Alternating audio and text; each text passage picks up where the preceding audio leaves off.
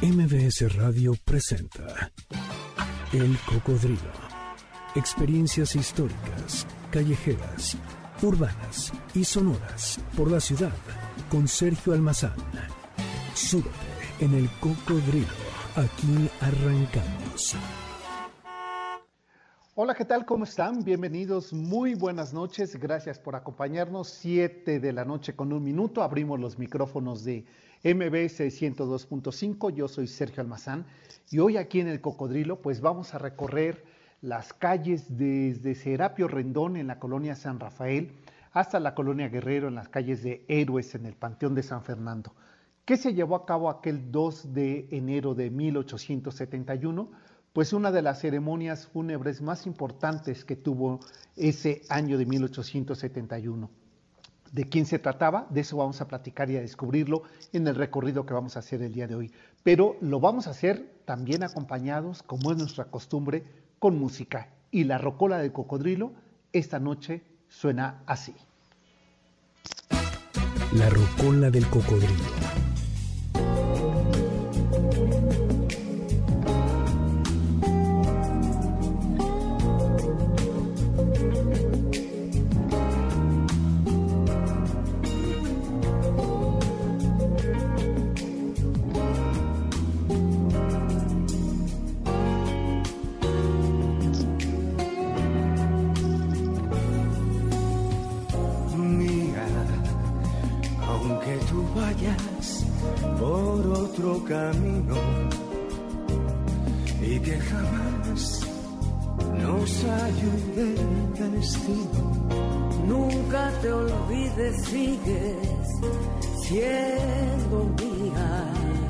Efectivamente, ya ustedes descubrieron, es la voz de y la música y las composiciones de Armando Manzanero, el último romántico en México.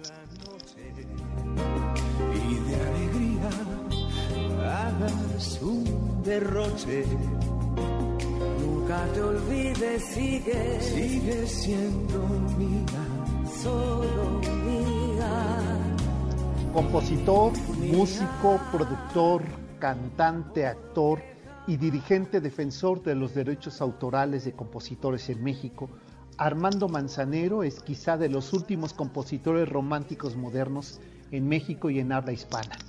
De origen maya, Armando Manzanero Canché siempre estuvo rodeado de la música, desde los primeros arrullos y canciones de cuna que le cantaba su abuela en idioma maya, su padre Santiago Manzanero además formó la orquesta típica de Yucaltepec, un poblado del municipio de Progreso en Mérida, y a los ocho años, Armando Manzanero ingresó a la Escuela de Bellas Artes en Yucatán, donde aprendió a tocar la guitarra, el piano y el acordeón. Era el principio de una larga trayectoria musical.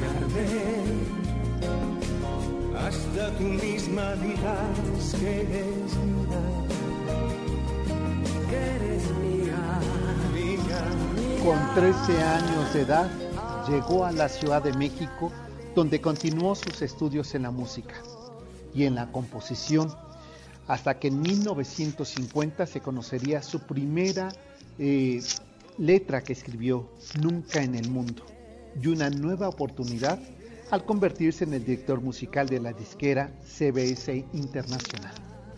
Es en la década de los 50 que se considera definitiva en lo que sería la profesión del joven yucateco Armando Manzanero, quien sigue dirigiendo los músicos para las producciones de los intérpretes de aquellos años y al comienzo de los años 60 obtiene el quinto lugar en el Festival de Intérpretes de Bellas Artes. Por ejemplo, Carlos Lico, el intérprete del momento, grabaría la composición de Manzanero, No, siendo un éxito en aquel 1965 y vuelve a poner en los escenarios al joven Armando Manzanero.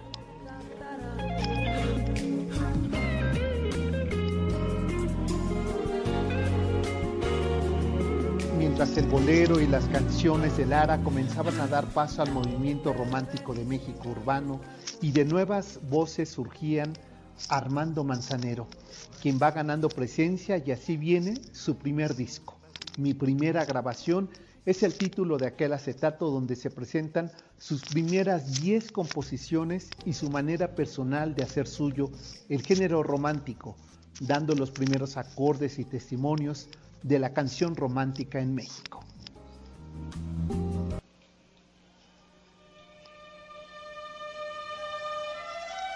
Junto al movimiento romántico y el surgimiento de la balada en Hispanoamérica, el rock invadía los escenarios, la radio y la televisión en el mundo entero, hacía sonar este nuevo género, donde Manzanero entregó composiciones para Angélica María como fueron la de Eddie Eddie, aunque su gran éxito de aquellos años fue con el tema Somos novios. Ya ganamos lo más grande de este mundo.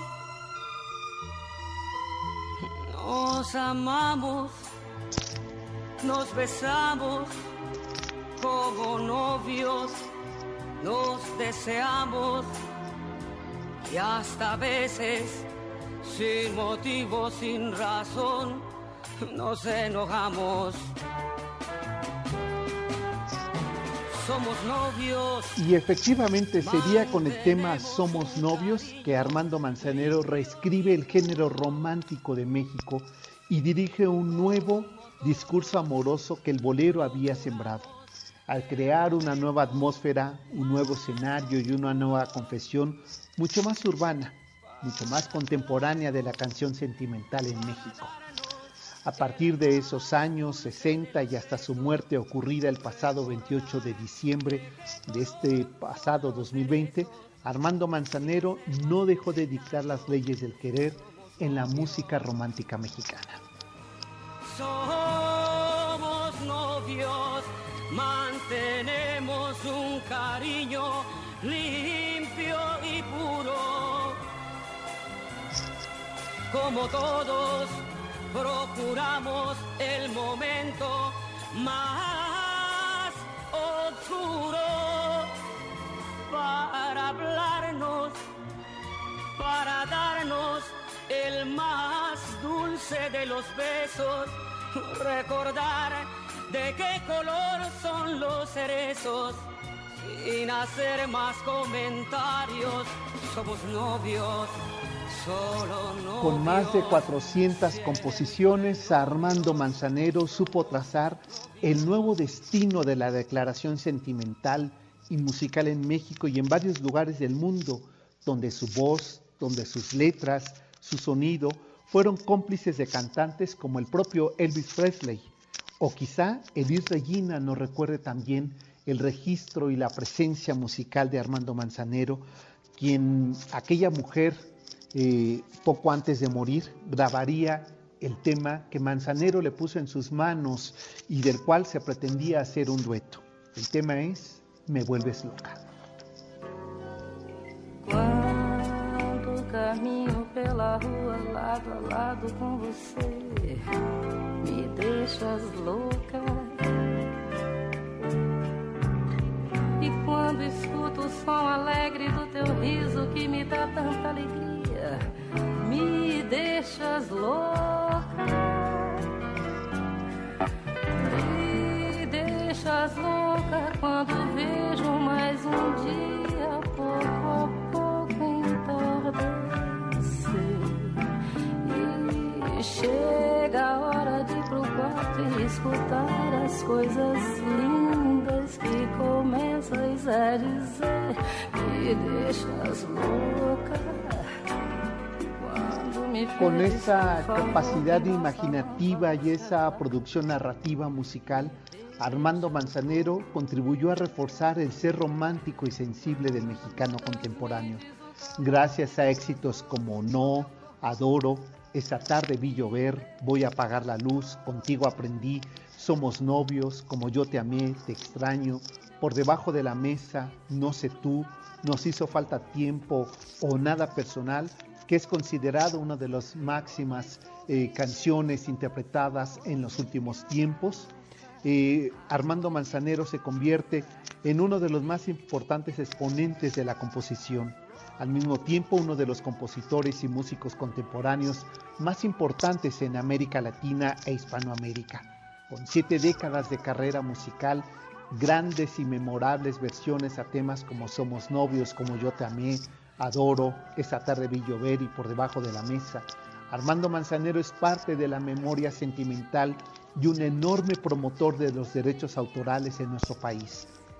Tras complicaciones por contraer el COVID-19, el pasado 28 de diciembre, con 85 años de edad, Armando Manzanero murió en la Ciudad de México, dejando para la memoria sentimental una enorme y vasta obra como compositor, como intérprete, como productor al que se le suman sus letras que ya son parte del registro memorioso, amoroso y sentimental de nuestro país. Hoy recordamos a Armando Manzanero, quien nos enseñó a ser novios, a ver la lluvia y a volvernos locos de amor.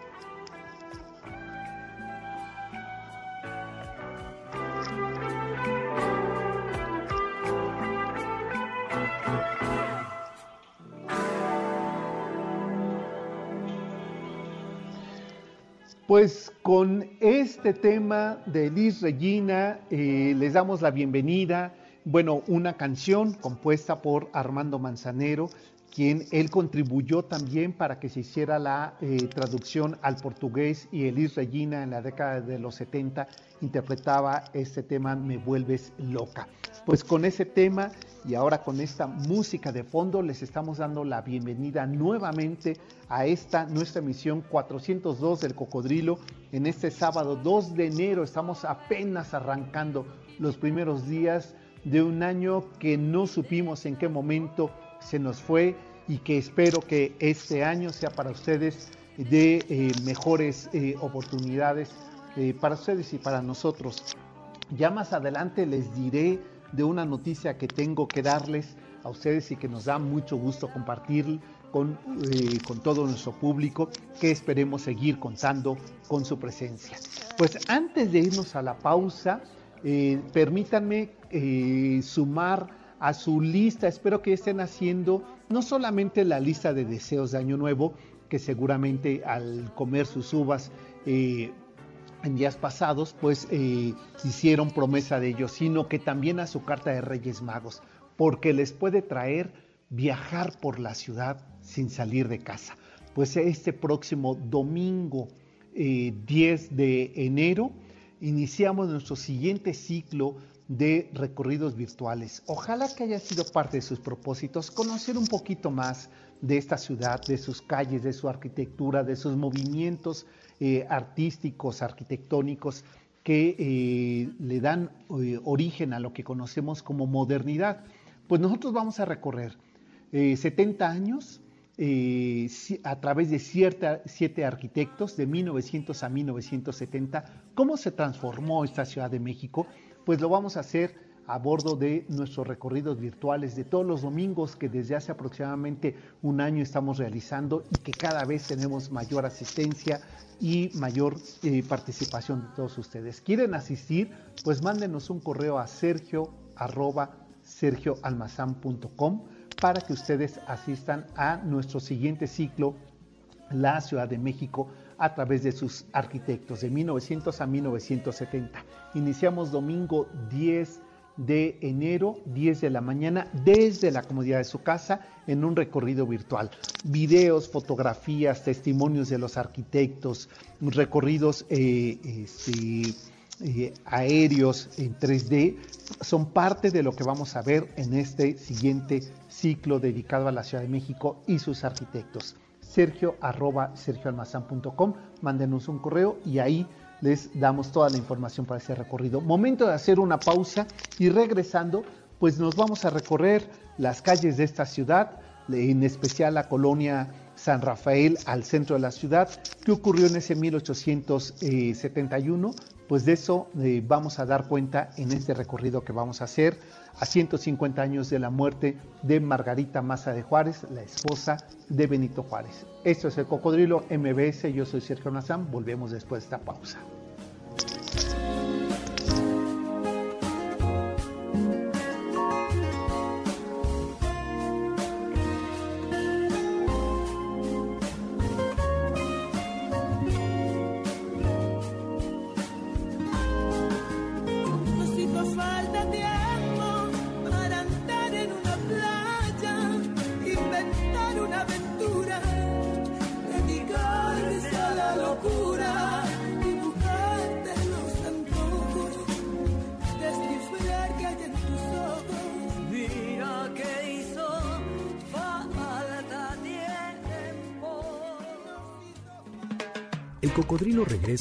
Después de esta pausa.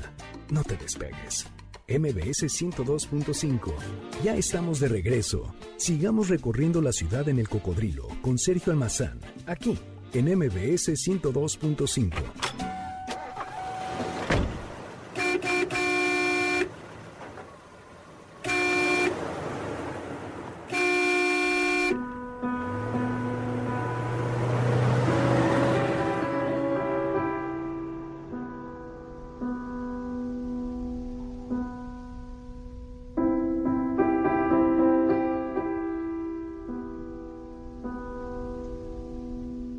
páginas de los diarios y de los semanarios de enero de 1871, uno puede leer eh, y puede advertir en la lectura de aquellas crónicas lo que se vivió en las calles desde Serapio Rendón en la colonia San Rafael hasta las calles de Héroes, eh, antiguas calles de Humboldt en la colonia Guerrero. ¿Qué ocurrió aquel 2 de enero de 1871? Aquí parte de esa historia.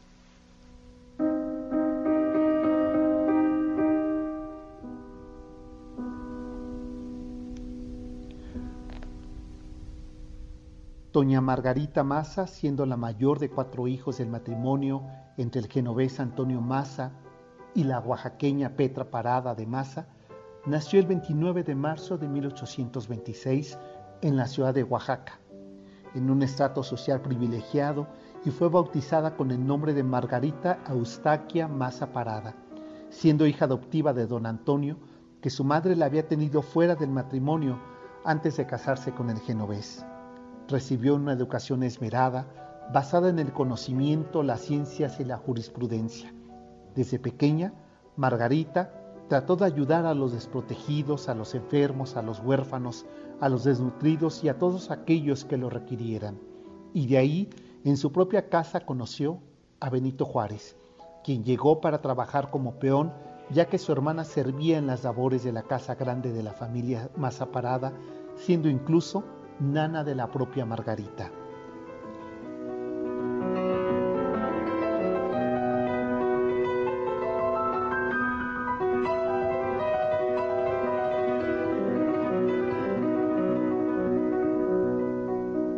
Al poco tiempo de estar trabajando como peón, Benito marchó de la casa de don Antonio Maza para ingresar al seminario y luego a la escuela de jurisprudencia por lo que serían años más tarde cuando Margarita y Benito Juárez se reencontraron. Mientras Benito Juárez ingresaba al seminario, Margarita Maza recibía una educación especial en su propia finca. Aprendió filosofía, música, ética, teología y fue una excelente administradora de la hacienda textilera de su familia y años más tarde de un estanquillo que tuvo para eh, que despachar en Etla, Oaxaca, en tiempos de la Reforma Juarista.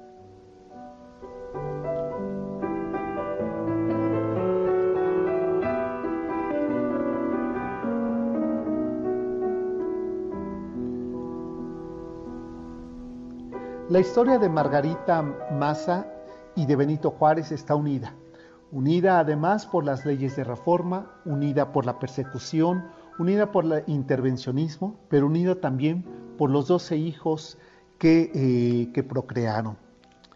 El 31 de julio de 1843, cuando Margarita había cumplido apenas 17 años de edad y Benito tenía 37, se unieron en matrimonio. En 1853, el general López de Santana desterró a Juárez, quedando su familia en una situación desesperante. Al año siguiente, en 1854, Margarita Maza tuvo que huir, embarazada de gemelas y con seis hijos. Para sobrevivir, abrió una tienda en Etla, Oaxaca, para mantener su hogar y mandarle dinero a su esposo que se encontraba en exilio en Nueva Orleans. Benito Juárez iba reuniendo poco a poco el dinero que le enviaba a su esposa Margarita, con quien se reunió en Veracruz acompañada por sus hijos. Después de ser perseguida por unos bandidos que pretendían raptarla, doña Margarita huyó y protegió a los pobres y siempre apoyó a su esposo en un difícil proyecto de nación a través de las múltiples eh, dificultades que presentaron para poder llevar a cabo uno de los sueños que había tenido desde ingresado en la Universidad de Oaxaca el propio Benito Juárez, poder dirigir las riendas de este país convulso, complejo, difícil, después de la independencia de México, después de las luchas de intervención norteamericana y francesa, Benito Juárez creía firmemente que la, posibilidad de crear una nación independiente, de una nación nueva, era a través de separar el Estado y la Iglesia.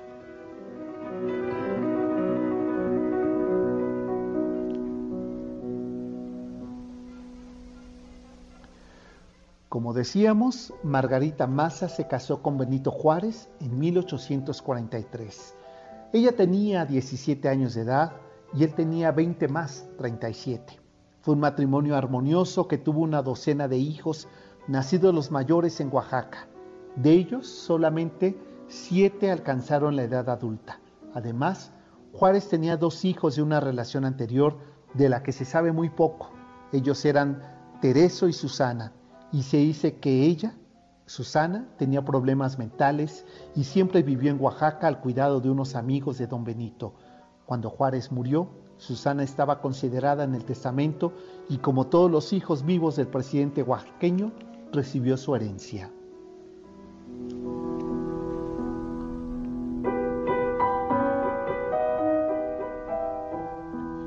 Los primeros 10 años del matrimonio de los Juárez Maza transcurrieron en Oaxaca. Allí nació en 1844 la primogénita Manuela, que se casaría con el cubano Pedro Santillía. Margarita, la segunda hija, nació en 1848. Un año después nació Guadalupe, que murió antes de cumplir los dos años de edad. Llegó una quinta hija, Soledad, quien nació en 1850, y luego vino Amada en 1851, que murió dos años más tarde. En 1852 nació Benito, único varón de la familia Juárez Maza que llegó a adulto. Después de él nacieron en 1854 unas gemelas, María del Jesús y Josefa. El décimo hijo, José, nació en el agitado año de 1857 y fue el hijo consentido de Juárez, quien le apodaba el negrito de la Reforma. La guerra civil llevó a los Juárez Maza al puerto de Veracruz. Mientras don Benito y sus colaboradores daban forma a las leyes de reforma, Margarita daba luz a Francisca. Esa niña fue la primera mexicana en ser llevada a una de las nacientes instituciones del Estado laico, el registro civil, pero Francisca también murió al poco tiempo. El último hijo de los Juárez Maza, Antonio, nació en 1864, cuando sus padres viajaban por el norte. Toñito nació en Monterrey, por las mismas fechas en que la hija mayor Nela se casaba. De esa ciudad leonolesa, Margarita y sus hijos partieron a Nueva York mientras llegaba el buque que traía a Maximiliano y Carlota. Estando ya en Nueva Orleans, murieron dos de los niños. El fallecimiento de José, que ya tenía siete años de edad, destrozó al presidente y a su esposa. Un hijo que era mi encanto, mi orgullo, mi esperanza, escribió don Benito Juárez. Margarita cayó en depresión. Al año siguiente, enfermo y, y murió Toñito, que era un bebé. Margarita siempre se culpó de la muerte de esos dos pequeños y cuando triunfó la causa republicana y regresó a México, traía consigo los cadáveres embalsamados de sus pequeños. Los sepultó en el Panteón San Fernando, a donde la llevaron a ella cuando murió cuatro años después, en aquel 1871. Y, ahí, hasta el día de hoy, siguen juntos los, eh, aquellos eh, pequeños niños que habían muerto en el extranjero, Margarita y Benito Juárez.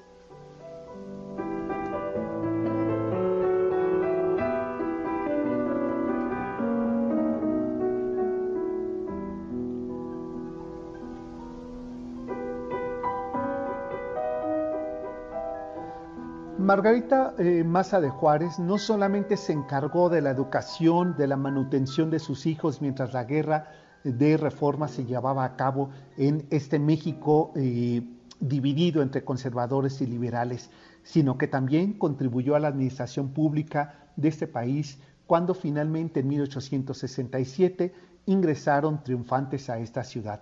Pero de eso vamos a platicar y del enorme actividad, digamos que es la primera eh, dama eh, política que tuvo una enorme actividad eh, pública al crear cuadros de beneficencia para ayudar a niños huérfanos de la guerra de reforma. Pero de esto vamos a hablar regresando de la pausa. Y antes de irme a esta pausa, quiero darles una noticia que me alegra mucho compartir con ustedes.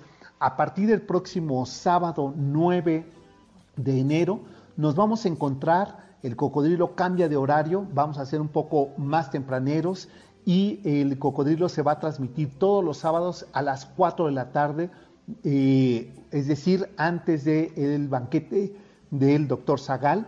Vamos a estar nosotros 4 de la tarde todos los sábados a partir del próximo sábado 9 de, eh, de enero. Así es que los invitamos a que nos acompañen en este nuevo horario y en esta nueva aventura más tempranera del cocodrilo, 4 de la tarde los sábados a partir del próximo sábado 9 de enero. Con esta buena noticia nos vamos a la pausa, recordando que también en nuestra rocola estamos escuchando las canciones, las composiciones y sus intérpretes eh, de Armando Manzanero. Volvemos, esto es El Cocodrilo en la emisión 402 de este 2021. del amor de ayer.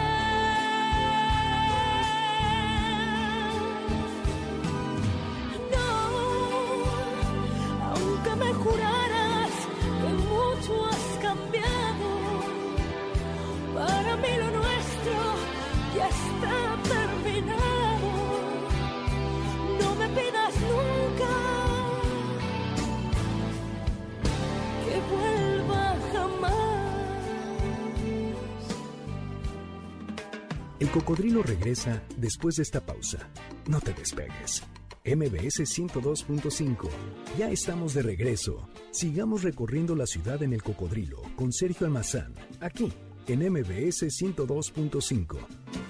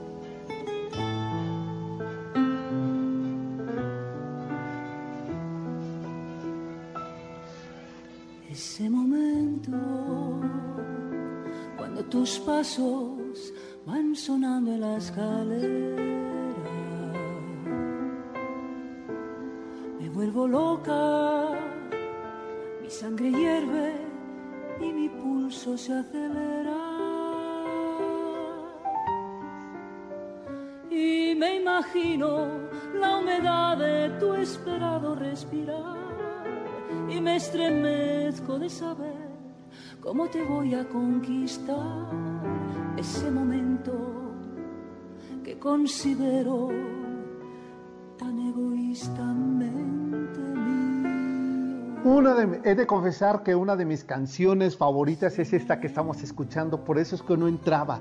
Eh, estaba yo esperando el momento a ver en dónde le hacía menos daño a la canción. Es ese momento, es una canción que yo escuché, recuerdo por allí de los 80, finales de los 80, en la voz no me lo van a creer, de eh, este, Daniela Romo, eh, en un disco, creo que se llamaba Gitana el disco, algo así, Y eh, ahí ella interpreta este tema que yo no conocía, y menos que fuera de Armando Manzanero. Y después otra cantante, Paulina Carras, que seguramente ustedes no se acuerdan de ella, hizo también una versión de este tema. Y ahora aquí la estamos escuchando. Así es que los dejo con un poco más de este tema de Armando Manzanero, ese momento. La puerta, ese espacio donde vas a aparecer. Ese momento te considero tan egoístamente mío. Y es la voz de Misia en este tema, ese momento de maestro Armando Mancenero. Un tremendo tema que efectivamente lo que nos da cuenta es el pues este género, esta reinvención del género, que si Manuel M. Ponce, eh, y, me van a decir entre ellos, que aprovecho para saludar a Salvador de María Campos, que nos mandaba felicitaciones y saludos, y que le aparecía el nombre del cocodrilo, ¿verdad? Eh, aquí en la página de Facebook. Dice eh, Salvador, dirás, ¿cómo te atreves a comparar a Armando Manzanero? Pues sí, porque ambos, Manuel M. Ponce y Armando Manzanero, son los continuadores de un, de un género que es el género, el romanticismo europeo, del cual aprendió el enorme pianista eh, Manuel M. Ponce, enorme guitarrista también, y también compositor de grandes eh, temas eh, este, populares como Estrellita o Lejos de ti, y que esa misma métrica, ese mismo género lo pone de moda después de que el bolero empieza su, a ceder espacio para la música ranchera y Armando Manzanero en los años 50, 60, pues hace suyo el género hasta nuestros días que se sigue conservando. por ello me parece que este tema nos recuerda justamente eso.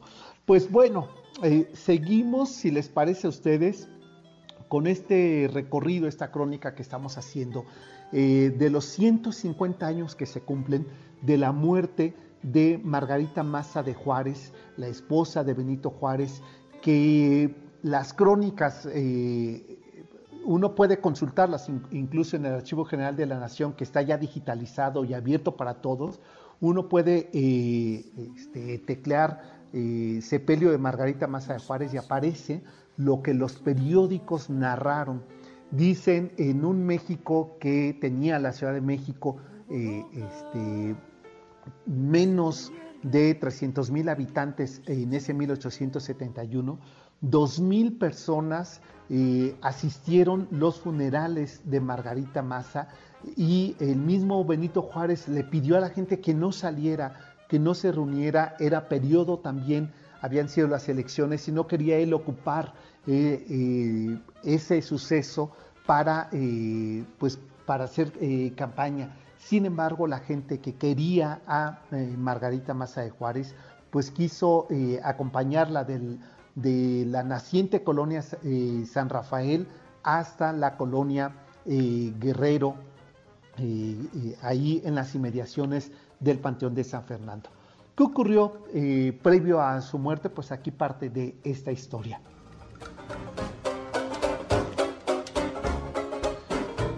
Pues efectivamente, durante la intervención francesa tuvo que separarse una vez más don Benito Juárez y Margarita Maza.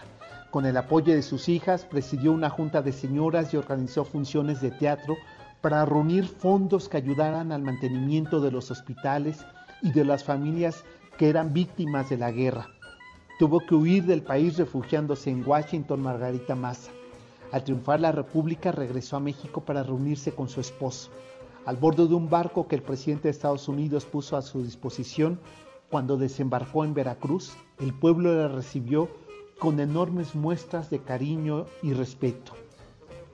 Y aquí la crónica de aquel 15 de julio de 1867, en que esta ciudad vio la entrada triunfal de aquel matrimonio Benito Juárez y Margarita Maza.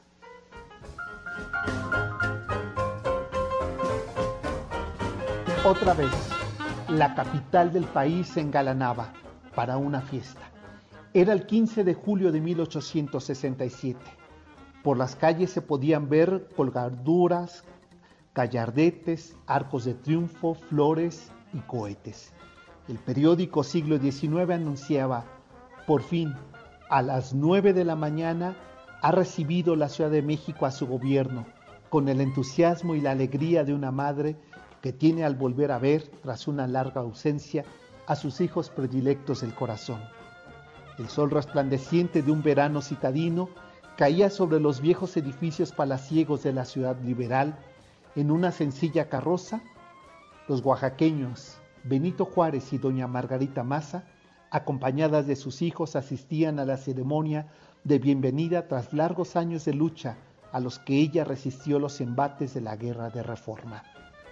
Después de 40 años de luchas internas, invasiones y amagos exteriores, México parecía respirar aires de paz y libertad tras aquella consumación de la independencia que por ese mismo camino había recorrido en aquel 1821 Agustín de Iturbide y que en ese 1867 volvía a su pueblo a ser testigo de la entrada triunfal de su gobierno liberal que encabezaban Benito Juárez y Margarita Maza.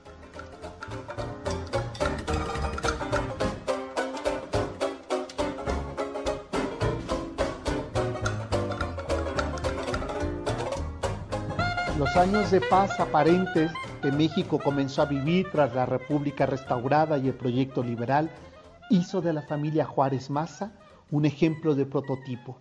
La primera dama, Margarita, se encargaba de crear condiciones de estabilidad para la infancia y las mujeres que junto con sus hijas promovían la creación de fondos para labores de asistencia, de salud y atención pública a familias de soldados y gentes de las fuerzas militares que habían eh, muerto apoyando los años de guerra. Era frecuente ver a Margarita y sus hijas en funciones de teatro, obras pías y en el paseo de Bocarelli donde los domingos acostumbraba a la familia andar entre la casa de campo de la colonia San Rafael en las actuales calles de Serapio Rendón hasta llegar a Salto del Agua, donde el pueblo se acercaba a saludarla y a entregarles cartas con peticiones.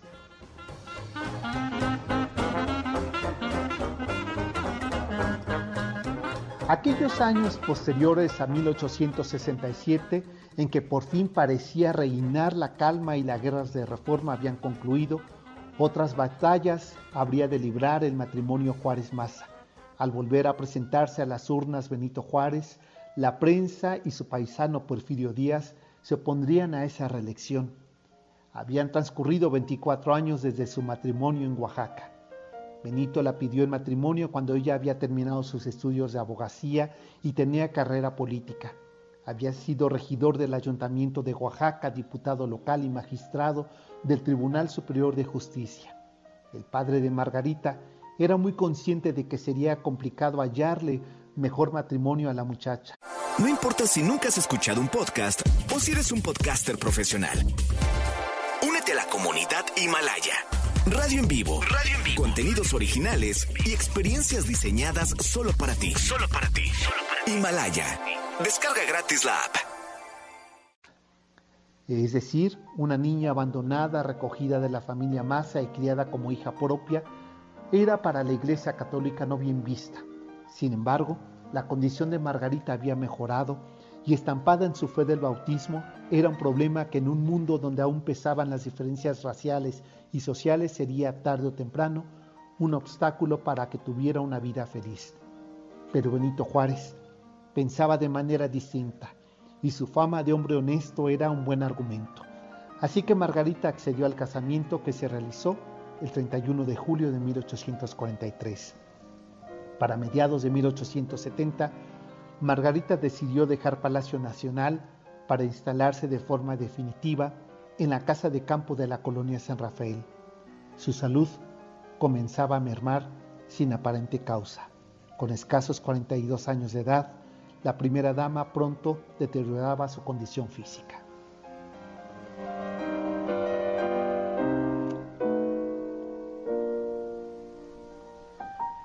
Sería el doctor Francisco Menocal, quien había sido uno de los científicos liberales que apoyó el movimiento de reforma, el que acudió al llamado de Benito Juárez, quien le hizo traer hasta la casa de Serapio Rendón para revisar a su esposa Margarita.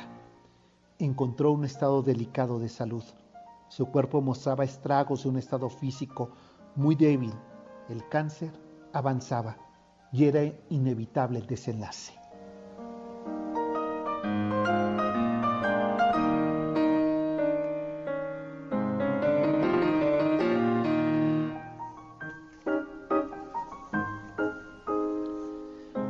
¿Qué pasó después de aquel, eh, aquella visita del doctor eh, Francisco Menocal a la casa de Serapio Rendón? ¿Qué pasó con Margarita? ¿Qué pasó con sus hijas? ¿Y qué pasó con el propio Benito Juárez? Pues esto después de la pausa lo vamos a platicar. Recuerden, estamos conmemorando, recordando los 150 años de eh, la muerte de Margarita Massa. Y también estamos este, recordando el fallecimiento de Armando Manzanero. Así es que los dejamos con un poco de música del maestro Manzanero y volvemos después de esta pausa. Quizás sería mejor que me olvidara. Volver a empezar a atormentarnos, a querernos para odiarnos sin principio ni final.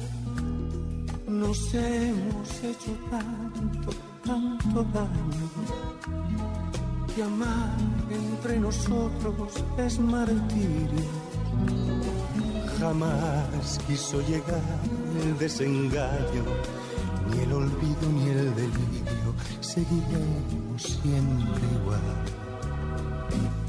Cariño como el nuestro es un castigo que se lleva en el alma hasta la muerte.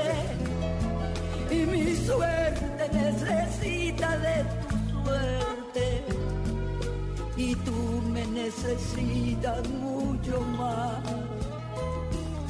Por eso no habrá nunca despedidas, ni paz alguna habrá de consolar. El cocodrilo regresa después de esta pausa. No te despegues. MBS 102.5. Ya estamos de regreso. Sigamos recorriendo la ciudad en el cocodrilo con Sergio Almazán, aquí en MBS 102.5.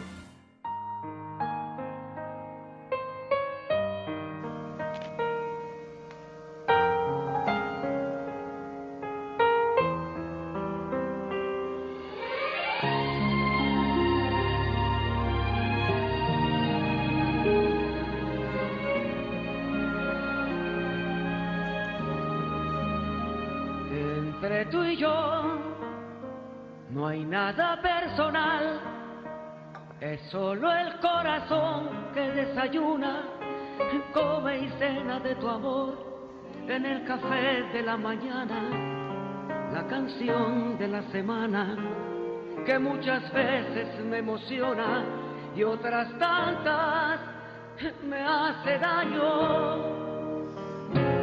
Entre tú y yo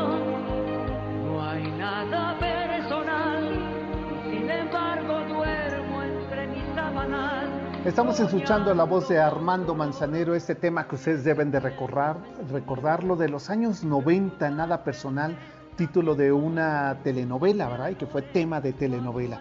Pues estamos eh, recordando eh, a partir de su fallecimiento el pasado 28 de diciembre de el maestro Armando Manzanero. Pues eh, les recuerdo el cambio de horario el próximo sábado nos vamos a encontrar en lugar de las 7 de la noche a las 4 de la tarde.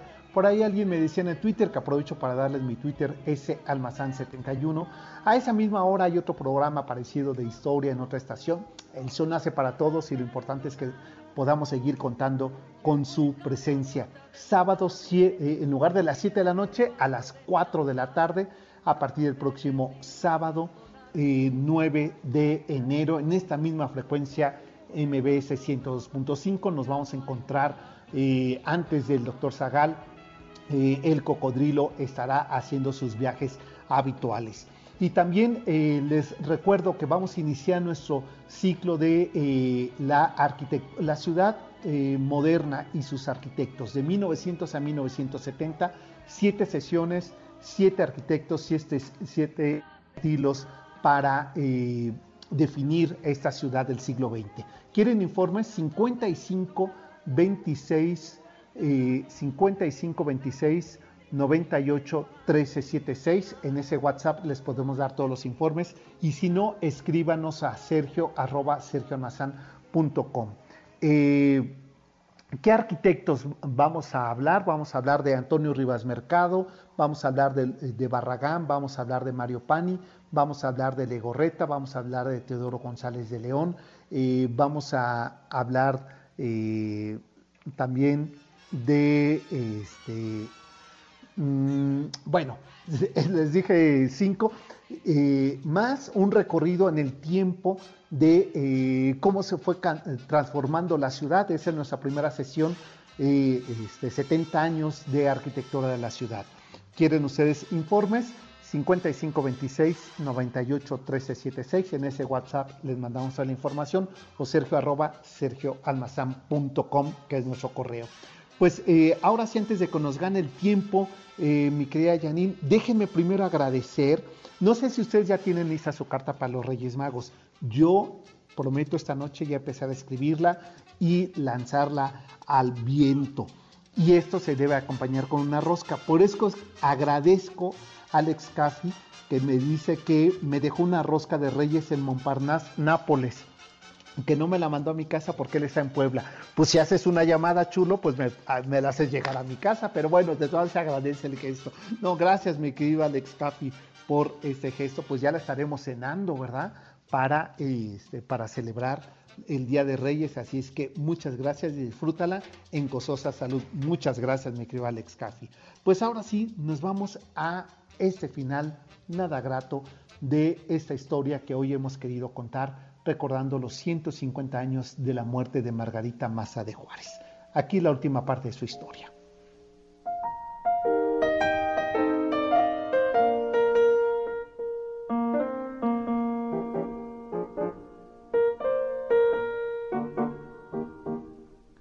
Durante los meses de octubre de 1870 hasta enero de 1871, Margarita Maza ya no fue vista en sus habituales recorridos por el Paseo de Bocarelli, ni sus actividades eh, ni sus activas participaciones en funciones de teatro en beneficio de los niños.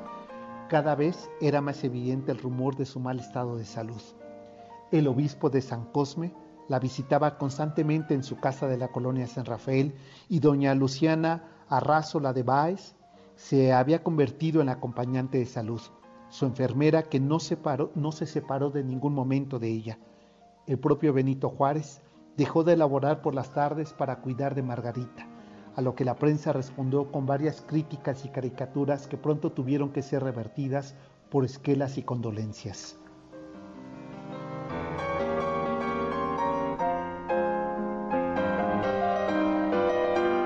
Aquel 3 de enero de 1871 los diarios de la época publicaron la noticia.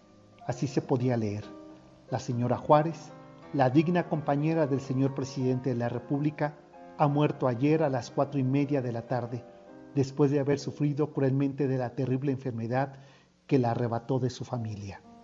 Joven todavía, porque apenas tenía 44 años de edad, la señora Juárez era el modelo de las madres de familia, elevada al primer rango de la escala social, ni parecía apercibirse de ello.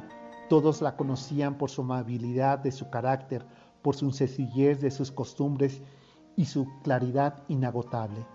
Tenía además una cualidad muy notable en la posición tan excepcional que la fortuna le había reservado. Nunca se mezcló en la política y podríamos asegurar que apenas si conocía los nombres de los ministros de su marido. Consagrada a la vida doméstica y a los pobres, rehusó siempre intervenir en las combinaciones o las intrigas del palacio, que no eran cosas de su dominio, según su propia expresión, pero en cambio siempre se le encontraba tratando de hacer labores pías, labores a una fundación de las cuales ella presidía. Esta muerte prematura era dolorosamente sentida por todo el país y fácilmente comprendida por el inmenso pesar que ella había causado al señor presidente de la República. Así se leía en los diarios. Cuando Margarita murió, el país entero le rindió homenaje. Las crónicas de la época hablaban de su funeral multitudinario, de un cortejo de dos mil personas que le acompañaron hasta su tumba en el Panteón de San Fernando.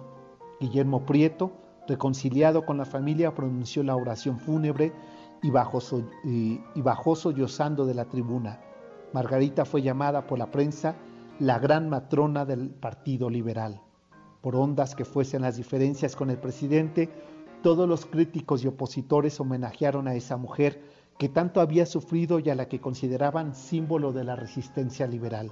Don Benito Juárez le sobrevivió un año y medio. En julio de 1872, finalmente otro cortejo fúnebre que salía ahora de Palacio Nacional rumbo al Panteón de San Fernando, donde descansaban los hijos eh, del matrimonio Juárez Maza. Y así, aquel 2 de enero de 1871, la ciudad se vistió de luto con la muerte de Margarita Maza de Juárez.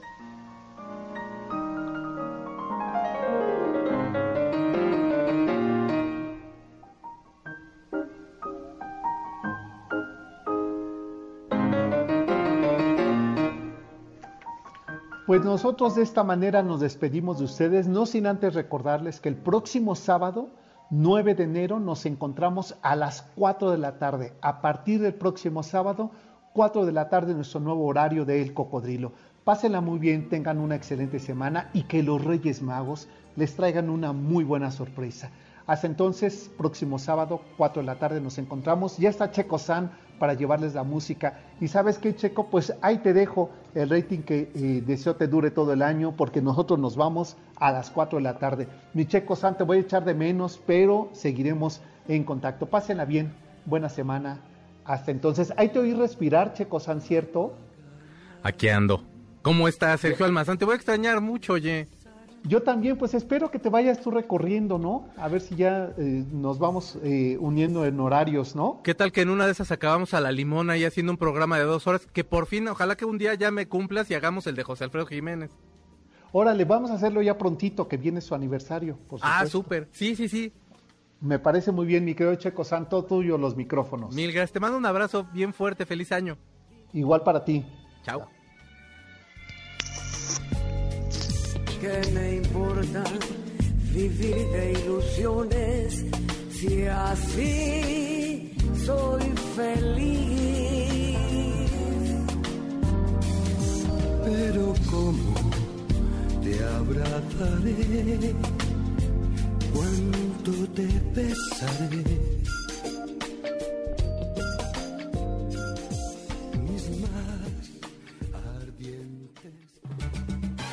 MBS Radio presentó El Cocodrilo.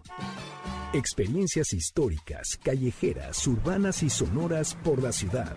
Súbete en El Cocodrilo. Nos escuchamos el próximo sábado aquí, en MBS 102.5.